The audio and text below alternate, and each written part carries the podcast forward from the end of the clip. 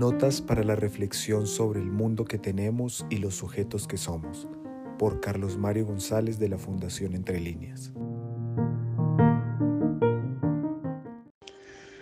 Para Marx, la sociedad capitalista es un tipo de sociedad diferenciada en el correr de la historia de otros tipos de sociedades, pero es una sociedad que tiene en común con otras precedentes que está basada en una relación donde el proceso de producción se da en términos de la explotación del trabajo de unos hombres por otros hombres.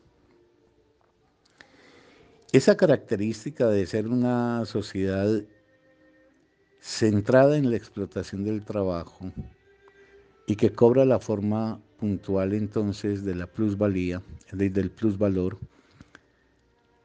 de aquella producción de valor que no es retribuida a quien lo ha producido, sino que va directamente a las manos o al bolsillo, habría que decir, del capitalista, el cual lo destina en dos direcciones. Una, para la satisfacción generalmente opulenta de, sus necesidades humanas, y la segunda, para la reinversión en el proceso.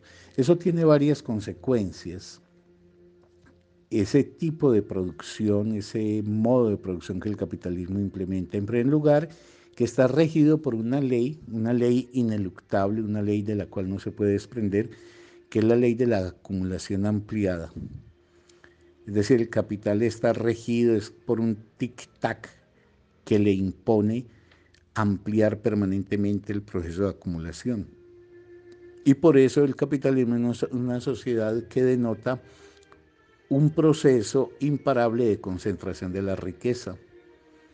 250 años después de estar establecido en el mundo, al capitalismo bien se le podría pedir que hubiera alcanzado, si es que sus bondades son tales, la solución de las necesidades del grueso de la población del planeta. Pero a lo que asistimos diariamente es a lo contrario, a una sociedad que ahonda la inequidad, pronuncia cada vez más la desigualdad entre los seres humanos. Oxfam, que es una organización que no se puede imputar de ser precisamente eh, anticapitalista, Oxfam ha planteado que, por ejemplo, el 1% de la población del mundo tiene la misma riqueza que el 99%. En segundo lugar, el capitalismo está sometido precisamente en esa especie de orgía de la acumulación a un proceso imparable y de velocidad creciente.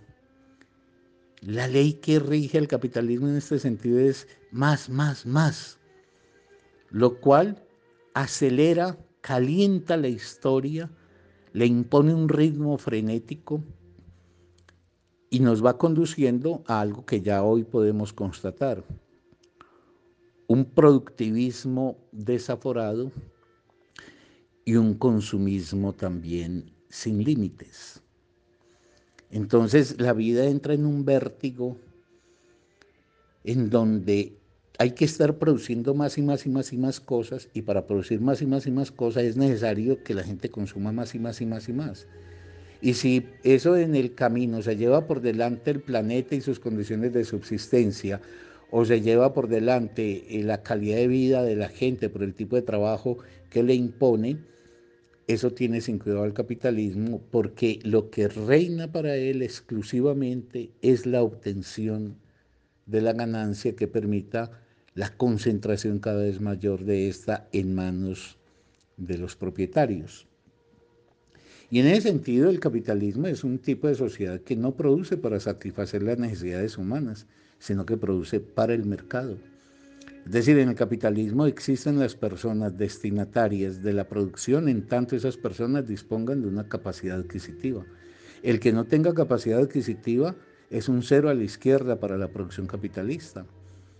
Por eso en el capitalismo se puede dar ese fenómeno de gente con capacidad adquisitiva, es decir, con capacidad de hacer parte del mercado, de altísimos niveles de consumo de lo que produce el capitalismo, mientras millones y millones y millones de seres humanos carentes de capacidad adquisitiva tienen que verse por fuera de la satisfacción de sus necesidades. El capitalismo en ese sentido tiene una ley que le impone y le dice, mire, la producción que yo adelanto tiene un, un, exclusivo destinatario, aquel que tenga capacidad de compra. Quien no lo tenga no existe y en ese sentido es profundamente inhumano.